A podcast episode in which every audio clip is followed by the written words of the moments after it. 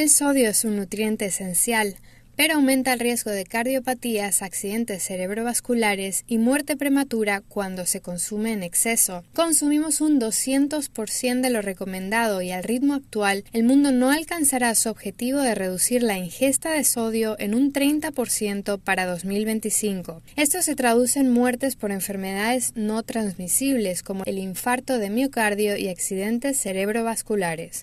Un informe de la Organización Mundial de la Salud muestra que solo el 5% de los estados están protegidos por políticas obligatorias de reducción de sodio y que el 73% carece de un rango completo de implementación de tales políticas. El cumplimiento de esas medidas de reducción del sodio podría salvar unos 7 millones de vidas en todo el mundo de aquí a 2030. Es un factor importante para reducir las muertes por enfermedades no transmisibles, una meta incluida en los Objetivos de Desarrollo Sostenible de las Naciones Unidas. Pero hoy solo nueve países cuentan con una regulación completa para reducir la ingesta de sodio. Las dietas malsanas son una de las principales causas de muerte y enfermedad en todo el mundo, y el consumo excesivo de sodio es uno de los principales responsables, declara el director general de la Organización Mundial de la Salud. Este informe muestra que la mayoría de los países aún no han tomado ninguna política obligatoria de reducción del sodio, lo que deja a su población expuesta al riesgo de infarto de miocardio, accidente cerebrovascular y otros problemas de salud. La Organización Mundial de la Salud hace un llamamiento a todos los países para que apliquen medidas para reducir el consumo de sodio y a los fabricantes para que apliquen sus valores de referencia para el contenido de sodio en los alimentos.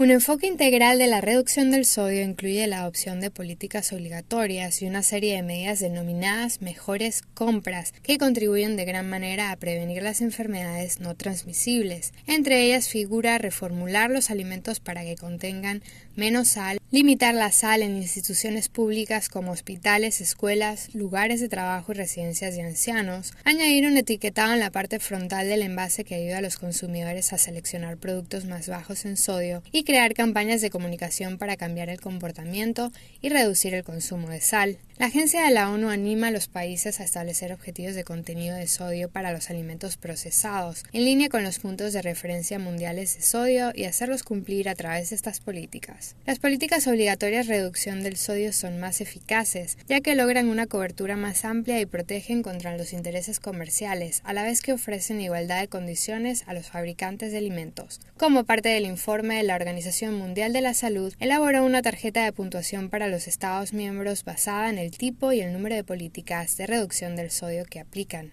Se calcula que la ingesta media mundial de sal es de 10,8 gramos al día, más del doble de la recomendación de la Organización Mundial de la Salud.